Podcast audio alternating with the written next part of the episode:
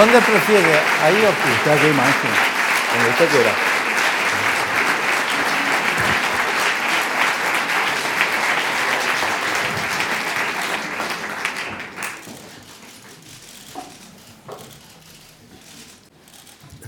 No podemos poner un poco de luz que se pueda...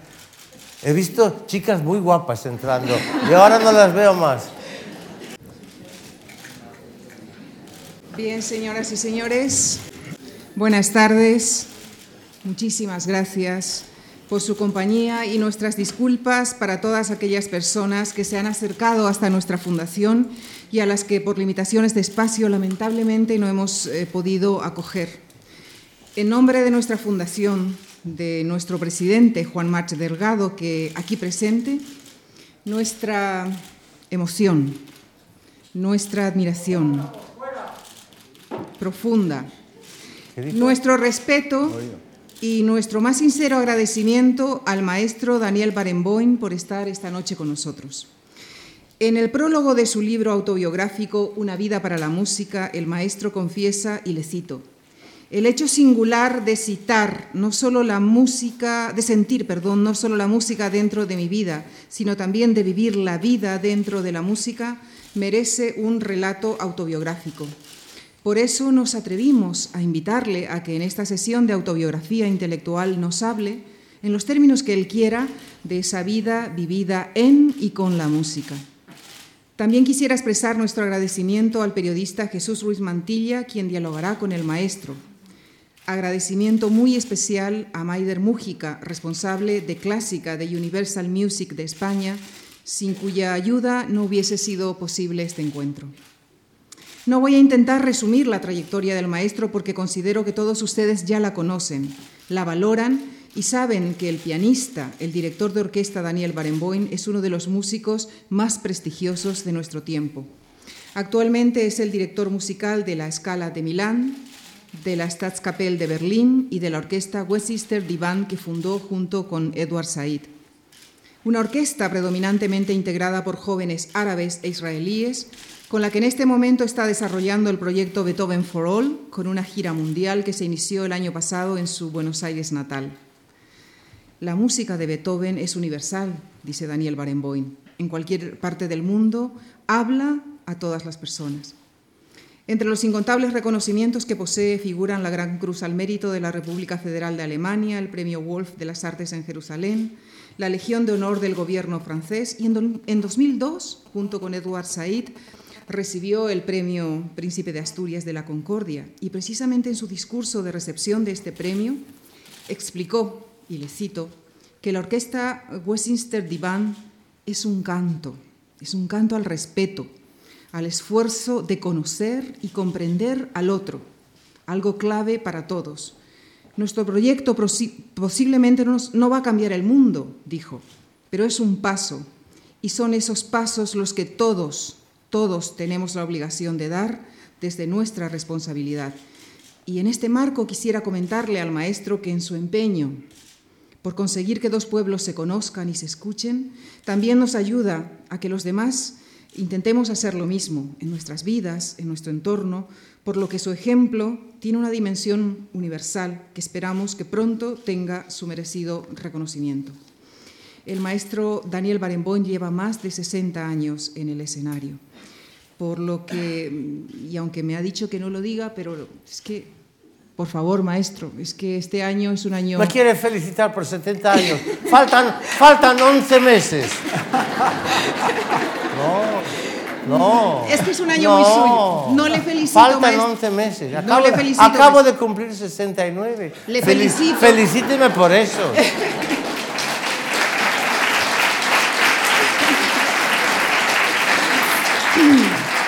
Bien. Le felicito. Si no, me va a decir que, que me tiene que felicitar por los 80, porque quién sabe si, si voy a venir a Madrid en esa época. Le felicito, maestro, por sus 69 cumpleaños. Eso los tolero. Y, le agradezco, maestro, de verdad. Siento una emoción inmensa, personal y profesional, por su presencia. Y le agradezco por su música, por supuesto, pero también por su entrega y su compromiso con los demás. Gracias, maestro, por ser como es.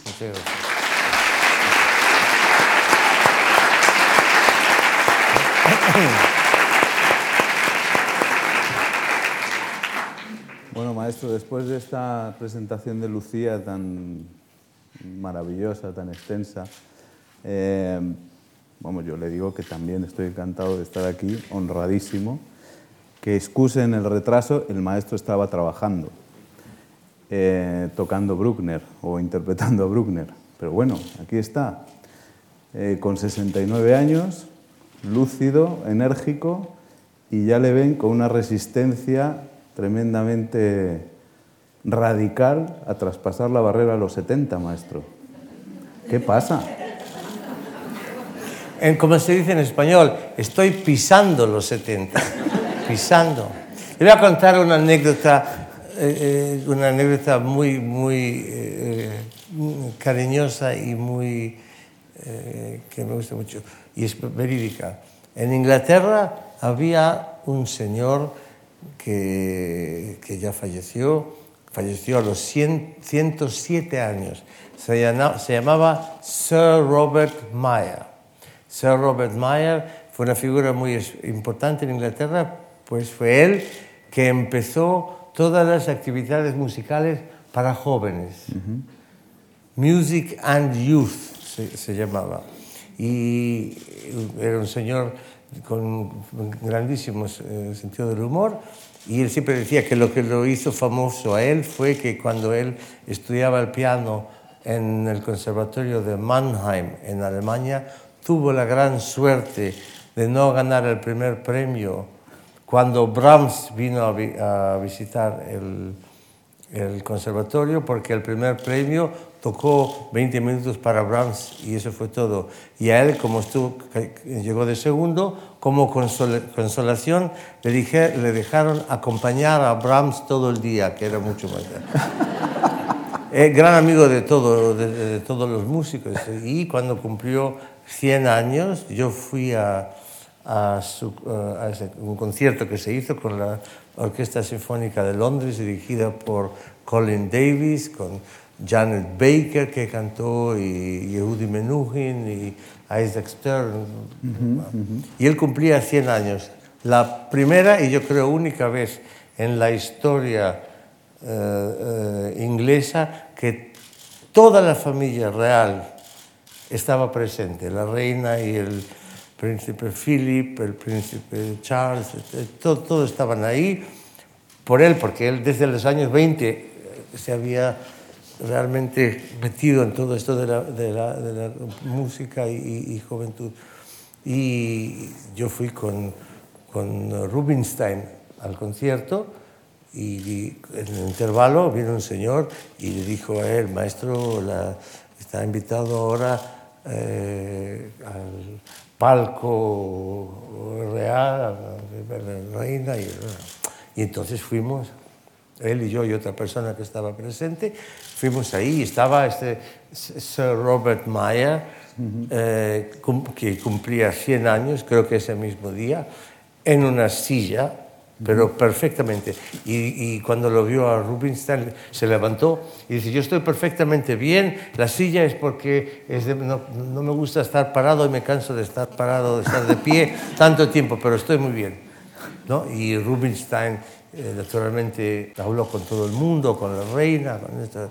y luego volvimos naturalmente a nuestras butacas para la segunda parte y me coge por el brazo y me dice, oye, si llegas a vivir tantos años como yo he tenido la suerte de vivir, él ya tenía 90 en ese momento, 91, no cometas el error que cometí yo cuando yo cumplí 70 o 72, me empecé a olvidar de mi edad exacta. Ya, ya me entiendes, ¿no? En lugar de 75 eran 73 y esto. No hagas eso. Mejor que agregues algunos años. Imagínate que hoy yo hubiera podido haber tenido 101 años. o sea, siempre hay que agregar. Sí, sí, sí. Lucía va a ser, va a ser el, blanco de Pero bueno, eh, yo creo que, que a, ciertas edades, a los 69, a lo mejor maestro, no sé eh, si se mira más hacia, detrás, hacia atrás o hacia adelante. Adelante. Siempre. A todas las edades se mira adelante. cuando, cuando se mira para atrás uno se puede tropezar con algo. Ya. Bien. Hay que mirar adelante. Hay que aprender de lo de lo detrás, pero mirar adelante. Pero como esto es una autobiografía intelectual, vamos a mirar un poco hacia atrás hoy, maestro. ¿Me parece bien? Yo no sé lo que es una autobiografía intelectual, pero en fin. Bien. Dele nomás. Eh, dele nomás. De, definámoslo juntos, definámoslo juntos. Bien. Entonces, em, yo me imagino a Danielito Barenboim en el Teatro Colón o en Argentina, con 5, 8 años, siendo un niño prodigio. ¿Qué es un niño prodigio, maestro? Ah, yo, no es que a lo mejor fui un niño prodigio, yo seguramente que fui un niño prodigio, eso lo digo formalmente. La prueba está que el prodigio ya se fue, pero el niño sigue.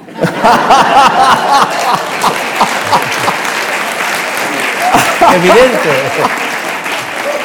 Evidente. No, yo le voy a decir, es que después de una hora y pico de dirigir a Sofía de Brooklyn es muy difícil hablar en serio. No, es mucho Tenía que haber venido después de haber dirigido Rossini, ¿eh? No. Mire, yo, eh, eh, yo no vengo de una familia rica, de una familia muy mediana. ambos padres eh, enseñaba música y vivíamos en un pequeño eh, departamento eh, bastante cerca del Colón, en realidad, bastante cerca del Colón.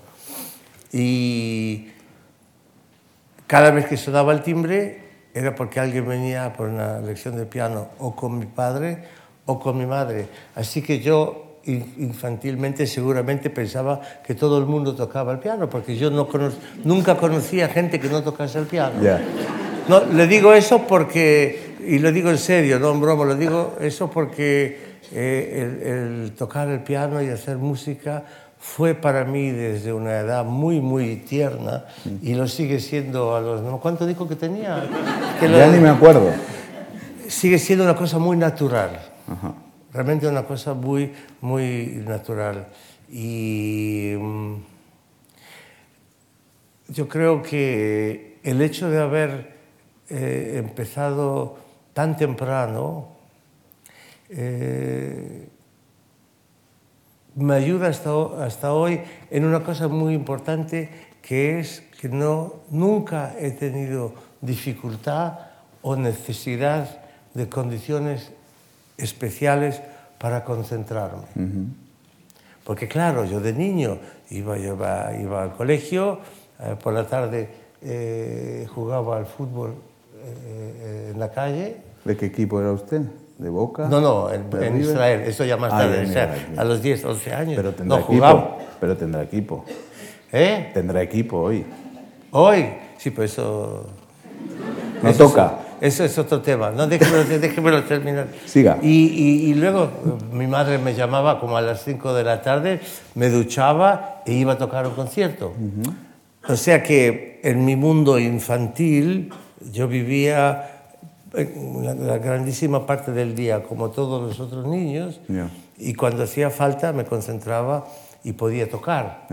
Y, y solo realmente eh, eh, lo he visto eh, muchos de mis colegas que, que, que, están realmente celosos de eso porque necesitan cosas, condiciones especiales para, para concentrarse. Y yo no, por eso yo no tengo ningún rito el día del, del concierto. Y eso no tengo ningún rito por, también porque no quiero caer en dificultades. O sea, si por ejemplo yo digo, yo puedo tocar solo si eh, como un sándwich con jamón y queso bien tostadito dos horas antes de tocar. ¿Qué hago en una ciudad donde no encuentro esto? Claro, malo. Tengo un problema. Malo. O cualquier otro rito. un sándwich o sea, de jamón y la gente me pregunta, ¿usted come antes del, del concierto o come después? Digo, cuando tengo hambre, como. ¿Qué tiene que ver el concierto? ¿Por qué le cuento todo eso? Porque yo creo que hacer música, para hacer música bien, hay que, hay que vivir lo más naturalmente posible. Y no con las locuras. Las locuras de los artistas es para la expresión artística, pero no para pero no darse aires y todo esto. Eso no son locuras, son caprichos, maestro. ¿Eh? Definamos, eso son caprichos, no son locuras, ¿sí o no? Los de Goya me gustan más. La veo que Bruckner le inspira, pero en fin, vamos a ver. ¿Y, cómo le, ¿Y qué le pareció el mundo de la gente que no tocaba el piano? Cuando les empecé a, a Cuando usted salió y vio que en el mundo había gente que no tocaba el piano, ¿qué le pareció? Me gustaron.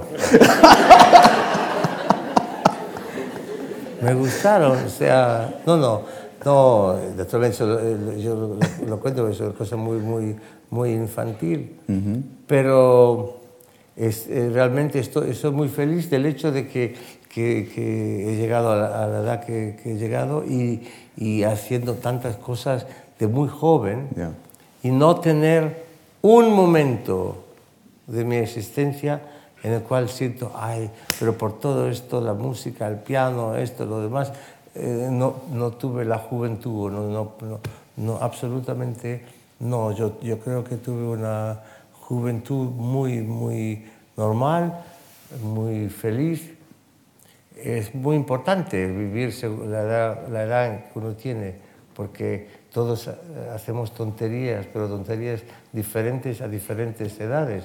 Y cuando no se hacen las tonterías que son las justas para 8 años, a los 17, cuando se las hace, ya tiene algo de anormal. O a los 69, o a los 69, que se puede caer en ese vicio. Bien, no, pero bien. Ah, me, gusta cómo, cómo, cómo, estamos encaminando esta conversación. Y esto, el, el, gran ejemplo para mí en ese sentido fue Arturo Rubinstein. Sí. Es, que, es, que, le iba a decir, perdone maestro, como cuando usted me ha, me ha, dado, eh, ha contado la anécdota de este hombre de 100, de 100 años, Robert eh, Maya, em, ¿cómo se encadena en el mundo de la música la tradición con los maestros? Este hombre que, que conoció a Brahms, después usted le conoció, usted también conoció a Rubinstein, a Furlanger, ahora nos habla de ellos, luego pues ejemplo de los jovencitos del diván podrán decir dentro de 69 años yo conocí a Barenboim, etc. Y así se va formando una tradición interesante. No se van a atrever porque yo todavía voy a estar ahí. Sí, usted estará allí, usted estará allí en esos ensayos donde les dice, parecéis profesionales, parecéis profesionales. Que, le he visto, es usted tremendo. ¿eh? No, yo decía de Rubinstein porque Rubinstein realmente era el, el, el hombre más normal entre todos los artistas que, he conocido. En primer lugar, un hombre de una cultura vastísima, que leía, hablaba muchos idiomas y leía todo, en, leía Goethe en alemán, leía Balzac en francés, leía eh, el Don Quijote en español, leía el ruso, el polaco, en todo, en todo, todos los idiomas. Y la música era su gran pasión, pero él vivía en todo y con todo, no estaba en una torre de marfil, tenía horror de los músicos que vivían en Torre de Marfil. Y siempre decía, yo tengo muchos amigos en este mundo, eh, pero ninguno de ellos es pianista, porque los pianistas no leen nada, no poseen ni siquiera la guía telefónica.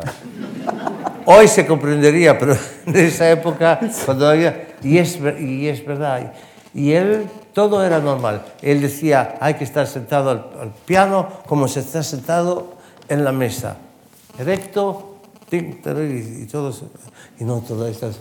estas cosas la parafernalia. ¿eh? La parafernalia. Eso a lo mejor lo decía por su coetáneo Horowitz, que era más rarito. ¿O qué? ¿Por qué cree que lo decía, maestro? No, porque yo creo que él creía en eso. Él creía que la música es algo noble, algo noble, algo que expresa la grandeza humana.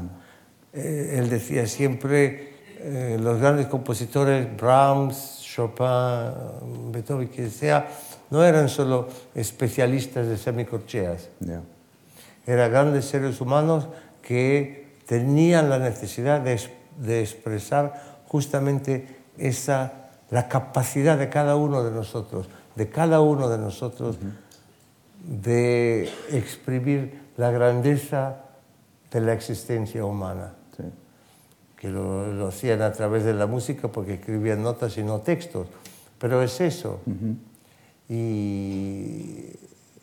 y, eso es lo extraordinario de la música, que utiliza un elemento muy físico, un fenómeno puramente físico que es el sonido, que se puede observar, que se debe, como músico profesional, que se debe observar como un verdadero uh, fenómeno uh, físico que no vive en, este, en esta tierra, que no vive en este mundo.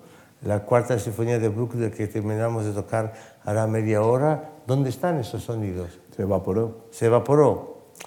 O sea que el idioma de la música, el lenguaje de la música es un fenómeno puramente físico.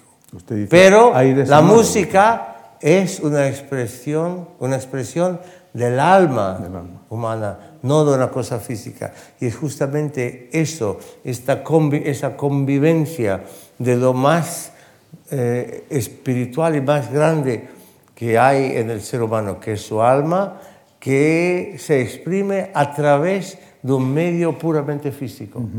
Extraordinario. Y por eso es que la, existencia de cada músico que tiene la curiosidad y la inteligencia de buscar todo esto es una existencia privilegiada. ¿Por qué? Mire, por ejemplo, hoy yo dirigí la cuarta sinfonía de Bruckner. Alguien me preguntó esta tarde, ¿cuándo dirigió la cuarta sinfonía de Bruckner por primera vez? Yo dije 68, 69, muchos años. ¿eh? 69 otra vez, ¿Eh? y dale con el 69. no, pero digo, son, más de 40 años. Sí, sí. Cada vez que he dirigido la cuarta de Brooklyn, como cualquier otra obra, he aprendido algo. Y esta noche también. Ciertas conexiones que uno, por el misterio que es el misterio de la música, las ve de una forma nueva cada vez. O sea que cada vez que se toca o se dirige una, una obra, sobre todo una, una, gran obra como esta, se, tiene, se obtiene una, a lo mejor solamente una pequeña gotita de, de conocimiento, para no decir sabiduría. Parecido a releer un clásico, parecido, a, ¿Eh? releer, parecido a releer el Quijote. O sí, por eso, ¿no? Y entonces, mañana, si yo dirigí, mañana no dirijo la cuarta, pero si tuviera que dirigir la mañana, ¿qué sucede mañana? Tengo mañana a la mañana un poco más de conocimiento de lo que tenía hoy, pero tengo que empezar igual de cero, mm. porque el sonido, como usted bien dijo, se evaporó. Y eso, por eso digo que la existencia de un músico que tiene la curiosidad y la habilidad de observar la música como el fenómeno físico, físico espiritual eh, que es, tiene una existencia privilegiada. Me Yo ahora estoy ansioso de dirigir la cuarta sinfonía de Bruckner una vez más para poder poner en marcha esto que yo hoy vi eh, de una forma nueva. ¿Y qué fue? ¿Qué ¿Eh? descubrió esta noche? Una, una, algunas conexiones dinámicas que tienen que ver también con la acústica. tocamos la cuarta sinfonía de Brooklyn antes de ayer en, otra muy buena sala. El auditorio está bien, ¿eh? Sí. Antes de ayer tocamos en, en Colonia y, en otra, y con esta acústica había una mezcla entre los vientos, unos planos sonoros, lo que, el equivalente de lo que es... Eh, eh, en la pintura, la, ¿cómo se llama? La, perspectiva. Perspectiva. Muy bien. La perspectiva entre los, las, las, maderas y las trompas. Pequeños detalles, no digo que, que hoy no, Pero de apreciación para un, sonido, para, para, un oído como el ¿Eh? suyo. De apreciación para un oído como el suyo. Pero esto de que la música es objetiva puede ser discutible. ¿Cómo? Es objetiva, obviamente. Usted dice, lo define como aire sonoro. Pero es una expresión del alma humana, es cierto, que se expresa y se evapora en el aire, pero queda en algún sitio, ¿sabe dónde? En la memoria de quien lo escuchó. Sí, sí, claro. Y eso es subjetivo también, querido maestro. Sí, sí. la música no acepta la división y el divorcio entre lo objetivo y lo subjetivo. Mm. La música no acepta eso y la música, todo al contrario, la música acepta la coexistencia perfecta entre todo lo que es objetivo y todo lo que es subjetivo. Me explico. Estamos charlando, usted se aburre conmigo. Yo no. Usted se aburre conmigo y pasa dos minutos que le parecen dos horas, ¿no? Estamos conversando usted y yo, a mí me interesa lo que usted me dice, dos horas me parecen dos minutos.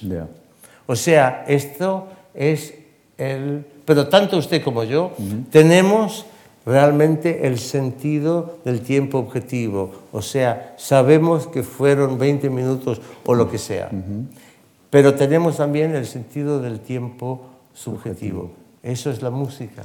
Eso es la música. Por eso, lo único, por eso la música es capaz también de, de exprimir la eternidad, como mucha gente dice, ay, pero cuando toca ese movimiento lento de la novena sinfonía de Beethoven o de una serie de Bruckner, el tiempo se para. Y es verdad, el tiempo se para porque la música, con la música se puede expresar y vivir algo que no lo podemos vivir en esta tierra. Y es la eternidad. Y por eso eso es lo, eso aplaudan, aplaudan que se, ahora se puede se puede interrumpir el movimiento. No. Podemos interrumpir el movimiento, no pasa nada. No, pero es, parecen grandes palabras, pero no lo son. ¿eh? Es, realmente una de las cosas más importantes de la música. Porque eh, nosotros siempre estamos siempre en peligro, de perder el tiempo objetivo. Cuando estamos felices, queremos que siga así ¿eh? y que el tiempo se pare. El tiempo no se para. Y cuando estamos eh, sufriendo, pensamos que nunca va a cambiar y siempre cambia. Y pues eso eh, pues, es, es, difícil eso. Pero en la música no existe ese problema. El problema es cuando se sacraliza la música y se la llena de prejuicios, como ha pasado, por ejemplo, con Wagner y usted lo ha desacralizado y, lo ha, y, le, ha, le, ha, quitado telarañas y prejuicios de Pero eso, o sea, todo lo que estamos hablando ahora demuestra que la música no es una torre de marfil, eh. todo lo contrario. Sí, que es una cosa pero, de condición humana. Pero, pero la música no tolera que se metan con ella. No tolera que se la utilice para otros fines. No tolera que la familia de Wagner, sus hijos y nuera y lo que sea, eh, y el señor, eh, ¿cómo se llamaba? Hitler. Adolf. La utilizan para fines políticos, se revela. Por eso la música, es, eso el sentido es paradójico, porque es parte de nuestra vida, pero quiere mantener su pureza, no digo independencia, pero su pureza de es, quién es y no es otra cosa y no se puede ir. Mire, por ejemplo, el, el, proyecto este del, del diván, ¿eh? que tanta, vamos a entrar en eso, maestro. No, que tanta gente eh, está tan contenta y dice es un proyecto excepcional, etcétera, etcétera, es que es cosa que me halaga naturalmente muchísimo.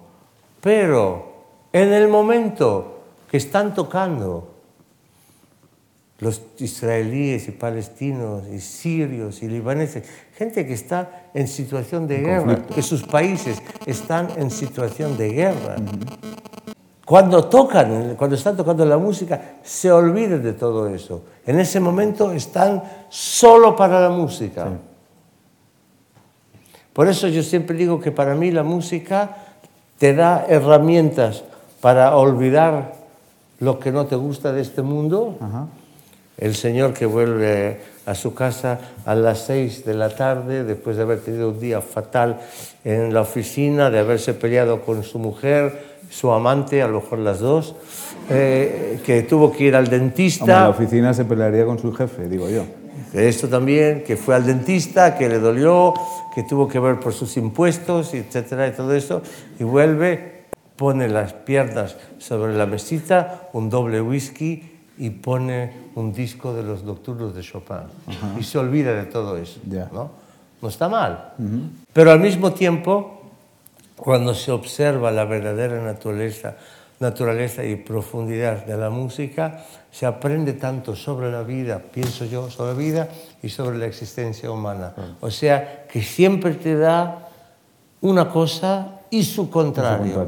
Todo lo que, imagínense lo que sería nuestra vida si pudiéramos vivir así fuera de la música. Es que la paradoja construye, maestro, la paradoja es constructiva y eso que habla usted, y, quizá el diván eh, también lo que es es, el, es un ejemplo necesario de provocación intelectual. Yo que he estado en el diván, que he estado con usted, que he visto los ensayos, la caña que les da usted, cómo se aunan por la mañana para tocar Beethoven o Mahler y por la noche es, llega el diván y, aparece la discusión y, aparece el ejercicio intelectual de, de afrontar el conflicto, es realmente envidiable. Pero usted dice que con eso no quiere hacer política pero sin embargo hace una provocación intelectual tremendo. Usted dice que cuando los dirigentes de uno y otro lado le dicen que no pueden, que esos pueblos no pueden vivir juntos, dice que se lo repitan cuando vean a un chico y a una chica palestina o israelí tocando la primera de Mahler juntos.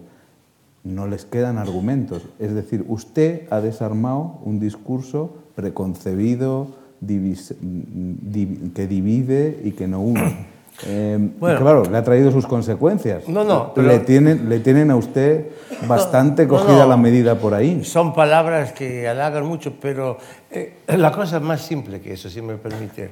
Eso lo ha definido usted así, ¿eh? No, vamos, a, vamos, vamos a mirar esto como es de verdad.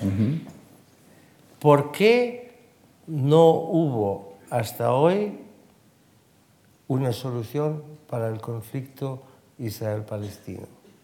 desde el año, digamos, desde la creación del Estado de Israel, que fue en 1948, hasta el 2011, no hubo. ¿Cómo es posible eso? En la época de la Guerra Fría, tanto los unos como los otros tenían apoyo de una de las grandes potencias. Sin la Guerra Fría estaban todos juntos.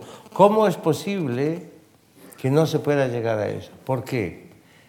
Yo pienso que no es muy modesto ¿eh? lo que digo ahora, pero igual. Yo pienso que no se, no, se no se encuentra la solución porque no se trata del conflicto por lo que es. Es como darle a, a, un enfermo la medicina para una enfermedad cuando él sufre de otra. ¿Por qué? Porque el conflicto israelo-palestino no es un conflicto que se puede resolver militarmente ni políticamente. ¿Por qué? Porque no es un conflicto normal entre dos naciones, entre dos países, como los hubo en toda la historia humana, entre Francia y Alemania y esto y lo demás y lo que Entre Israel y Siria, Israel y Líbano, sí, es, es un conflicto político, un conflicto político en el sentido que hay que decidir las fronteras, se habla de las fronteras, del agua, del petróleo, del gas, de lo que sea. Pero entre los israelíes y los palestinos no hay eso, porque el conflicto es el hecho de que son dos pueblos que están profundamente convencidos de tener el derecho de vivir sobre el mismo pedacito de tierra. ¿Cómo quiere resolverlo eso? Y no hay uno, ningún presidente de Estados Unidos, ni ningún cuarteto, ni las Naciones Unidas, ni todo eso, que realmente han tratado ese conflicto como es de ese, en ese sentido. Y, no, no, ha sido tratado así, y ambos pueblos no lo ven así. Y por eso no se llega a, a encontrar la solución, que en realidad es, es muy fácil. Es muy fácil. Es como, en realidad la solución es muy fácil. O sea, es, el pedazo de tierra es bastante pequeño, pero podemos vivir uno al lado del otro o vivir juntos, vivir juntos, pero no espalda a espalda. Eso es.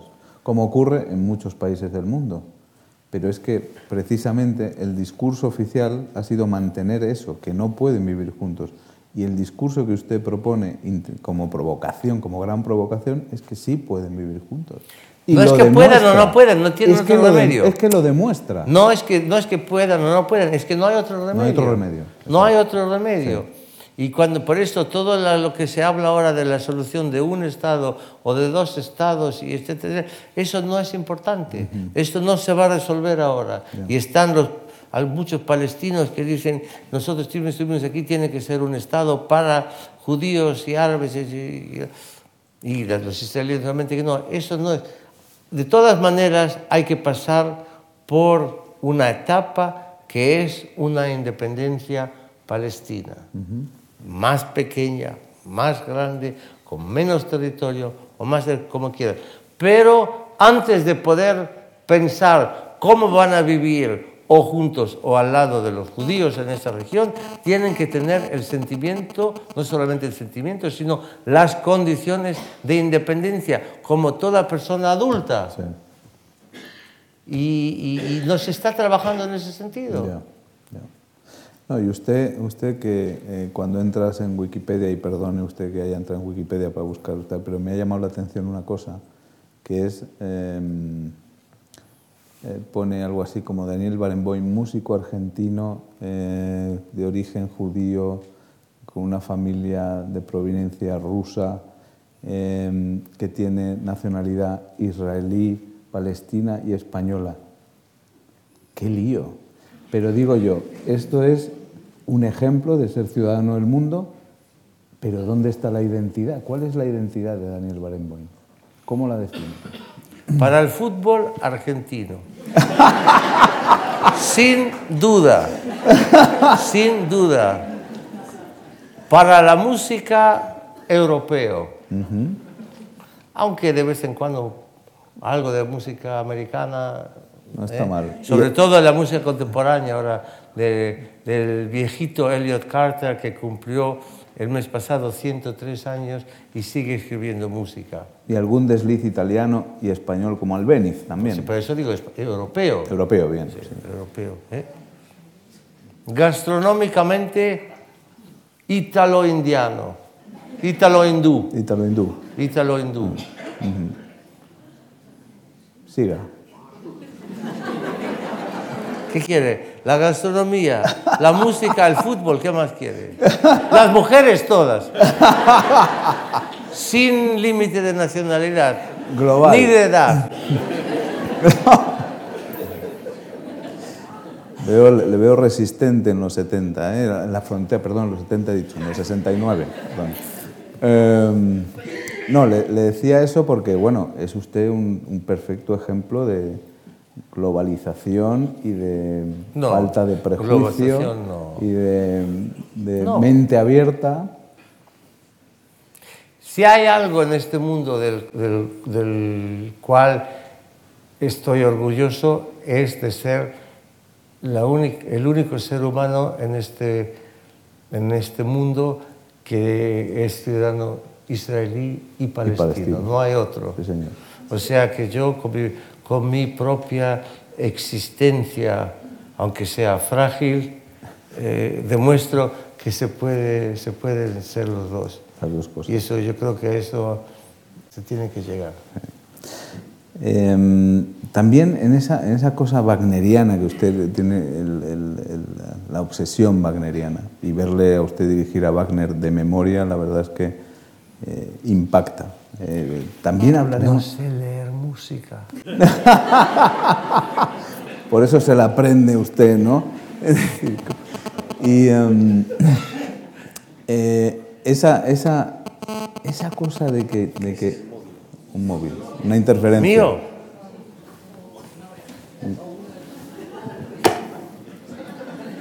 Mío no, pero bueno. Ahí tenemos controlado, el, el, tempo, que se está haciendo muy corto, maestro. Eh,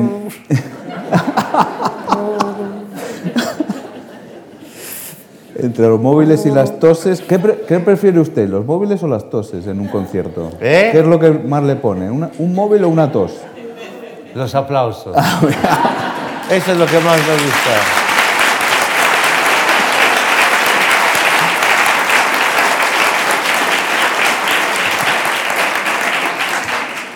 Hoy ninguno de vosotros estuvo en el concierto. Han venido, sí, además me han dicho que, que no lo pudimos empezar. Yo, en la cuarta de Brooklyn empieza pianísimo y yo estaba ya dos veces para empezar.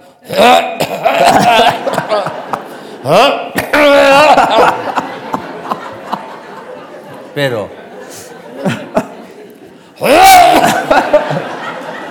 Entonces saqué el pañuelo. Y después estuvieron tan tranquilitos, no soy yo nada, toda la sinfonía. toda la sinfonía. Claro, estarían ahogados los pobres. bueno, volvamos a Wagner. Eh, de memoria, sin, sin, partitura, porque ya deja, ha dicho usted que no sabe leer música. Eh, estamos desmontando a Daniel Barenboim. ¿eh? Bien, eh, eso debe ser la autobiografía intelectual, algo así. Wagner y se empeña usted a tocarlo en Israel precisamente para No, no me empeño. esas leyendas mediáticas. Pero si fue usted, pero si salió en la prensa. No un momento. Vamos a ver, aclárelo. Un momento.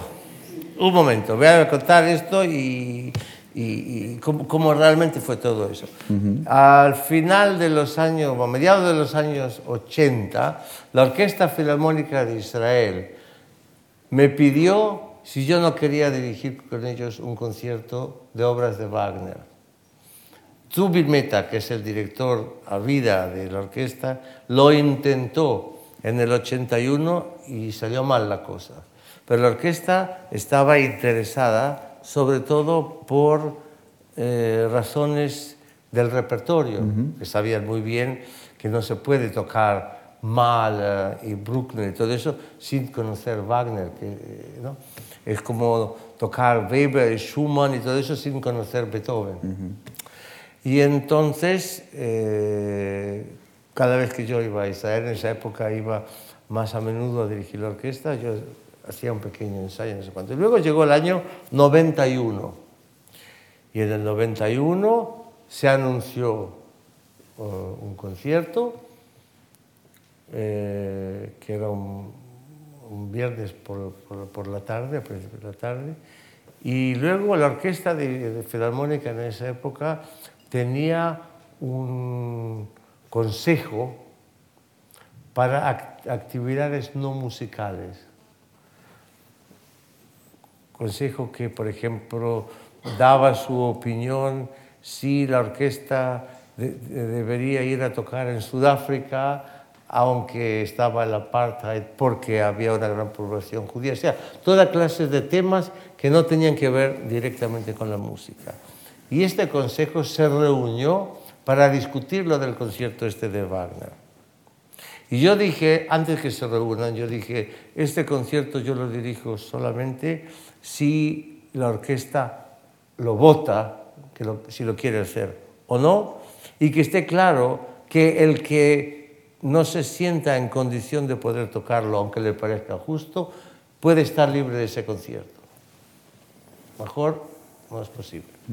La orquesta votó, votaron de, de, cien y pico, seis músicos en contra, y solo uno de ellos dijo que él como había estado en Auschwitz y, había sufrido tanto él y toda su familia, no se sentía en condición de poder tocar eso. Y yo dije, pero como lo he dicho de antes, el que no quiere no toca. O sea, no, hubo problema.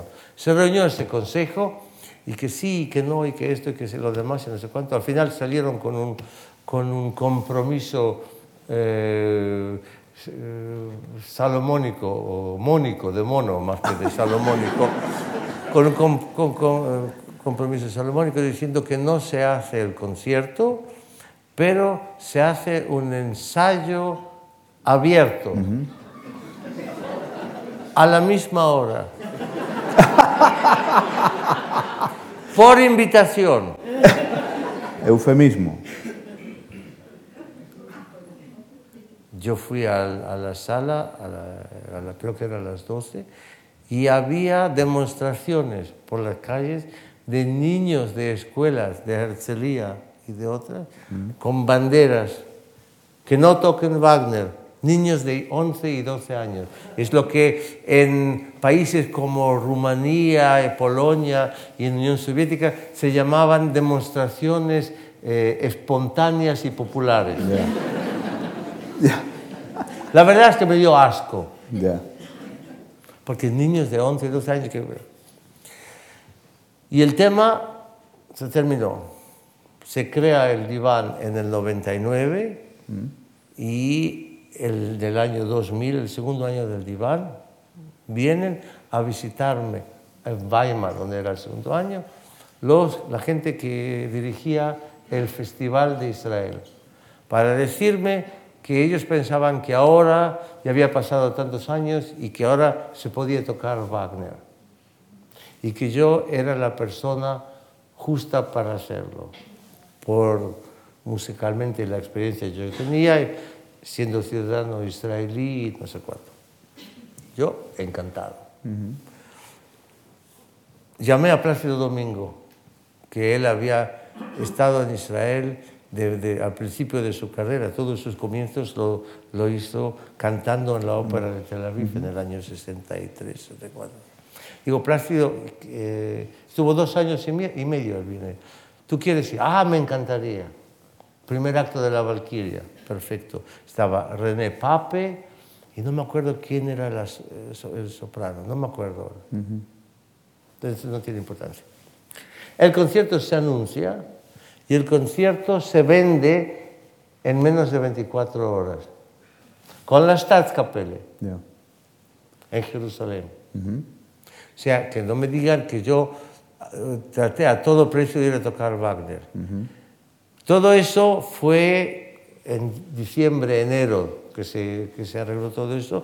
El concierto, eran tres conciertos, uno de ellos era la Valquiria.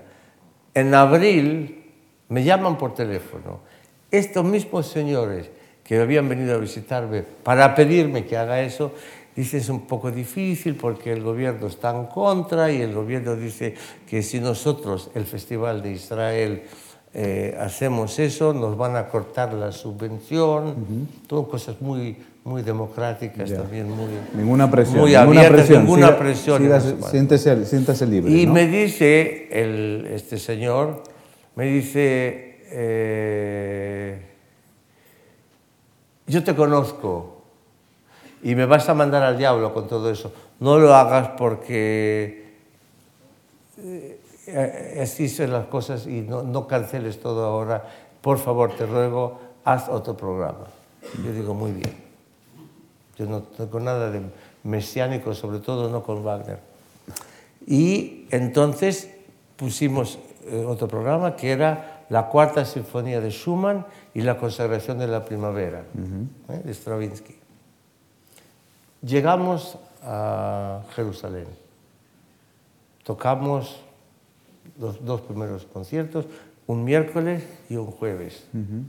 Y el viernes era el día libre. Y el concierto este de la cuarta de Schumann y la conservación era el sábado. El viernes yo me encontré con el que era en esa época el alcalde de Jerusalén, Teddy Kollek, una persona realmente extraordinaria, con gran visión, y, y él me dice, pero ¿Por qué has cambiado el programa? Tienes que insistir. Tenemos un gobierno que no es bueno, era, naturalmente estaba en oposición. dice, pero ¿por qué no tocas algo de Wagner? ¿Por qué no tocas algo de Wagner después de haber tocado el programa? No, que voy a ponerme a provocar, digo yo. Y él lo llama al director del festival, que fue el que me había venido a ver. Me dice, sí, sí, sí, eso perfectamente. Digo, muy bien. Fue a pedido de ellos. Yo digo, muy bien, lo voy a hacer. Media hora antes del concierto me llama este señor que, digamos, es, eh, yo, eh, es un ejemplo de una cobardía alucinante. Y me dice, miren, me están llamando del... Yo les dije, digo, pero ¿por qué le dijiste? me están llamando del ministerio y de esto y lo demás, por favor no lo hagas. Le digo, no, ahora, ahora no digo no, ahora lo hago, toco el concierto y ahora lo hago. Y digo, y yo te conozco a ti también como tú me conoces a mí, tú vas a decir que no sabías nada de todo esto. Plaf, y le corté. Y es exactamente lo que sucedió. Tocamos la cuarta de Schumann, tocamos la conservación de la primavera, tocamos el vals de las flores de, Tchaikovsky y después yo tuve un debate de 45 minutos con el público, hablando de todo, explicando. Y digo, tenemos la música aquí del preludio y la muerte de Isolda del Tristán, porque veníamos de haberlo tocado en Madrid, justamente, el Tristán, en el 2001. Digo, los que quieran oír que se queden, los que no, esperamos y se vayan. Y hubo toda una, discusión, una discusión que, al final la gran mayoría, porque había 3.000 personas en la sala y salieron menos de 100. Pero como buenos militantes armaron un lío afuera, realmente increíble. Pero eso fue todo. Bueno, lo que, lo que habría que demostrar, empezar a demostrar es que sobre todo la conclusión que podemos llegar la música es objetiva, subjetiva, pero sobre todo la música es inocente. Bueno. Edward Said decía que la ah, música es subversiva. Ah, bien, bien, bien. Subversiva no puede ser inocente. Ya. Pero en fin, esa es la historia del Wagner en Israel. Y la verdad es que eh, no siento que sea mi papel ni que tengo que luchar por eso, que hagan lo que se les antoje. Porque estamos ahora teniendo un gobierno, no hablemos de la costa palestina y de todo eso, pero un gobierno que está arruinando, arruinando las vidas de todos sus mm. ciudadanos, donde hay un, fanatismo religioso inaceptable de la, cualquier religión que sea de la que sea y, se está, es que el, fibro moral del, del, pueblo judío en Israel está completamente, para decirlo buen, español, muy elegante, podrido. Y eso, son esto, este gobierno que está desde años con todo eso. Y, y, por eso no, no. No, no se avanza. Por eso no se avanza, maestro. Bien. Bueno, tenemos... Eh, preguntas. Preguntas. Que estamos hablando de lo que si nos Tenemos espacio para, para, preguntas del público, tres preguntas o así. Quien quiera levantarla, quien quiera formular alguna, levante la mano y se le da un micrófono. Por allí. Buenas noches, maestro. ¿Eh? Buenas noches. ¿Dónde está? Levántese, levántese, por favor. Ahora le oigo, sí. Ahora. Y la veo también. Bien, pues buenas noches, maestro. Yo tuve el placer en Berlín, tengo el placer de tener una hija que trabaja con usted en la orquesta española, porque aquí nos ha mencionado a los. ¿La trompista? No, violinista, Mercedes Dalda. En la orquesta del diván. En la orquesta del diván, sí. Ah, sí, sí, sí. Y entonces estoy preocupada, digamos, porque tengo entendido que nuestros políticos, nuestros grandes políticos eh, de la Junta de Andalucía, han retirado la subvención que, que daban para la, para la orquesta. Entonces, bueno, mi preocupación es cómo va a influir esto en esa pequeña parcela de españoles que tienen el privilegio de poder estar aprendiendo con usted. ¿Cómo va a repercutir esto? Eh, la Junta de Andalucía no se ha expresado eh, concretamente en esa dirección. la Junta de Andalucía está llorando miserias como como todo. Como, todo. Pero eh, estamos en una situación de que si eh, la Junta de Andalucía reduce eh, el presupuesto, eso no va a afectar al diván, eso va a afectar a las actividades musicales en, en España. En Andalucía la Academia de Estudios Orquestales, la, educación infantil, etc. Eh, el diván va a seguir existiendo, eso se lo prometo para su hija todo. El diván, diván va a seguir existiendo con participación española, pase lo que pase con la Junta y con la que no está junta. y con la separada. Y, y otra cosa le quiero decir que es muy importante, y es que la decisión del apoyo de la Junta o del Gobierno a, a la Fundación nuestra en Andalucía es una decisión política del más alto nivel, puesto que lo que más dinero, para lo que más dinero se necesita es para la educación musical en Palestina y en Israel. Entonces, yo espero que si hay alguna dificultad con eh, el, presupuesto y con las actividades de, la Fundación en Andalucía, esto sea tratado al nivel que es justo, que es el nivel político. Y esto no es una cosa que tiene que ver con la política local o nacional, sino con la política internacional. Si el gobierno español decide que no le interesa el Medio Oriente, que no le interesa poder apoyar proyectos de educación, en ese caso musical, musical en Palestina, en Israel, pues que lo digan claramente. Más claro el agua. Eh, siguiente pregunta, una pregunta por allí. Por ahí. A ver, a ver, aquel, aquel señor que había pedido la palabra. Y luego ahí. Perdón, eh, espera, que le den el micrófono, perdone. Don Daniel, perdón. ¿Qué piensa usted de aquella época de Ricardo Strauss, Ataulfo Argenta, Franco, etcétera, etcétera, y usted en Argentina? ¿Qué experiencia personal tiene un músico tan fantástico como usted ante todas esas dictaduras. Yo tuve, la gran suerte, yo tuve la gran suerte de no vivir en esas grandes dictaduras. Yo nací en el, en el 42, como ya está, lo, lo han recordado muchas veces, y, y, en el otro rincón del mundo, en la Argentina, el gobierno eh, argentino en esa época a lo mejor eh, no era lo más, más eh, em, recomendable. Lo más democrático, lo más transparente. ¿eh?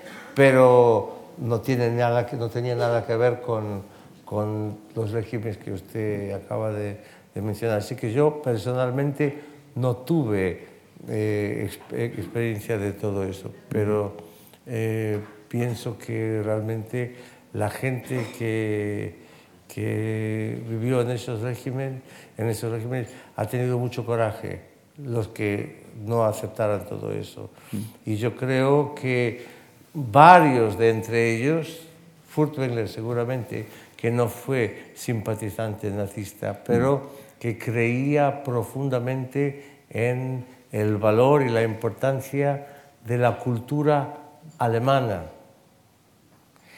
eh, por eso él se quedó en Alemania, es lo que decía, yo le creo. Se quedó en Alemania, que podía haber ido a la Filarmónica de Nueva York, que le habían ofrecido en el año 36 y no sé cuánto. O sea, el aspecto realmente culturalmente nacionalista, que no tiene nada que ver con el fascismo, que no tiene nada que ver con, eh, con todo lo que es, eh, que es político. Ahora, como las fronteras eh, intelectuales, gastronómicas, etcétera, por todo el mundo están abiertas y se puede comer sushi en Milán y spaghetti en Tokio. Eh, yo no sé si eh, llegamos a otra situación de, de, gran dictadura, si va a haber realmente un sentimiento de parte de artistas de algún país que quieran defender su cultura nacional, porque hay algo que es absolutamente nacional y es algo justo en toda cultura. No tiene nada de, para mí no tiene nada de mal decir que hay algo en la música eh, de Beethoven o de Wagner o lo que sea que es profundamente alemán. alemán. Como no tiene nada de falso de decir que la música de, Falla y Albeniz es profundamente española. O Dvořák y Smetana son profundamente o fueron profundamente checos, etcétera, etcétera, etcétera. ¿Dónde empieza el problema? Que fue el problema en Alemania en los años 20, es decir, y como esto es muy alemán, solo un alemán lo puede entender. Y ahí es donde entró el elemento fascista en Alemania, el, elemento del, del nazismo. Y entonces la reacción a eso, después de la Segunda Guerra Mundial, lamentablemente, o sea, se, se, entiende por qué, pero lamentablemente la reacción fue de decir, de decir, todo lo que es aspecto alemán en este caso no es importante y no nos interesa y se puede tocar como uno quiera. Mm. Y eso también está falso. Yeah. Eso también está falso. O sea que hay algo de la cultura nacional, de lo que se llama el patrimonio eh, de, un, de un pueblo, de una cultura que es extremadamente importante. Y el día que, que, perdamos eso, nos vamos a convertir en, en seres humanos mucho más pobres, uh -huh. intelectualmente seguro, y no más ricos. Y mismo en la música súper contemporánea uh -huh. se oye esto. O sea, yo oigo en la música de Pierre Boulez que hay algo francés, francés. en esa música, una especie de, de espíritu, de, de, de, sonido, de color musical que es realmente típicamente francés y que es completamente diferente del Ligeti o de Stockhausen uh -huh. o lo que sea. Uh -huh. Y eso es, eso es muy importante. De acuerdo. Hay una última pregunta por allí al fondo, perdón, es que no tenemos ya más tiempo. Buenas noches, maestro. Quería saber si ha grabado o en qué casa discográfica podría encontrar el concierto número 2 de Rachmaninoff por usted. No lo grabé, ¿sabe por qué? Porque nunca lo aprendí. nunca lo toqué. ¿Se puede saber la razón? Si usted ¿Eh? bien decirlo. Si quiere que le diga la verdad, no me gusta. es, es, bastante. Espero claro. No ofenderle, porque a usted seguramente sí que le gusta. No, me gusta en general la mayoría de la música clásica. Rachmaninoff, ese concepto es hermoso y la calidad que tiene usted como intérprete es magnífica. ¿eh? Y podría ser, eh, en fin, usted mismo en ese aspecto. Sí, pero que no le gusta. No le gusta. Hasta Usted ahora no, pero, hacer. ¿sabe? Uno siempre cambia de, de opinión. Lo ¿Quién que sabe? Yo eh, sí descubrí la transcripción que hizo sobre el año 73-74 del concierto de violín de, de, de, de Beethoven al piano y es una maravilla. ¿eh? Muchas gracias. Una maravilla. ¿eh? Muchas Para gracias. mí es el, un concerto más de, de, piano hecho por el gran maestro que fue Beethoven, ¿eh? su transcripción. Una maravilla. Muchas gracias. Tenemos ¿Sabe que no, nunca lo toqué ese? O sea, lo, lo grabé, Sí, pero nunca lo toqué en concierto y nunca Sí. volví a tocarlo desde el día que lo grabamos. Tenemos espacio quizá para la última pregunta y este señor, que la ha pedido tan insistentemente. Hola, buenas noches, maestro. Yo soy músico profesional, soy clarinetista, profesor de aquí del Conservatorio de Madrid. Y quisiera preguntarle... ¿Usted, ¿Usted que- toca sistema alemán o sistema francés? Sistema francés. Pero, es- bueno, realmente toco un híbrido, porque el taladro es alemán. ¿Eh? El, el taladro, el- el- el tubo en sí es alemán, pero el sistema de digitación es francés. Porque- Para lo que es- entre vosotros que no, no eh, entendáis esto, es que hay varios instrumentos que tienen una técnica y, y una construcción de instrumentos diferente en lo que se llama la- el, el clarinete alemán, como hay el clarinete vienés también y el clarinete francés, que eh, por ejemplo en, en- en muchos de los países es mucho más conocido, como también hay eh, trompetas. Las trompetas que, que habéis oído hoy, los que habéis estado en el concierto, son realmente del sistema alemán, pero en fin. Sí, yo quería preguntarle, usted que ha dirigido orquestas por todo el mundo, eh, eh, ¿qué, qué nivel de instrumentistas de viento piensa que hay en España? Es decir, ¿cómo- Altísimo, Sí. pero están todos afuera. A, usted nunca le oí, así que no, perdóneme. Un día, un día puedo tocar, ¿eh? Para usted si quieren. Yo, cuando pienso que el primer oboe de la Bayerische Rundfunk en Múnich, eh, que es un andaluz ex eh, de nuestra academia, eh, es un andaluz, en Múnich. El primer oboe de la orquesta del Concertgebouw es también andaluz y hay muchos españoles en todas las orquestas. Por eso digo, no, no, no, no, lo quiero ofender, nunca le oí a usted Digo, y, pero yo digo eso porque los he oído a ellos mucho más de que los de los que he oído en España. Altísimo el nivel, altísimo el nivel. Perfecto. Maestro, y para celebrar sus 69 años, ¿no se animaría usted a coger el piano y tocarnos algo? No. Aunque no sea de Rachmaninoff. No, no.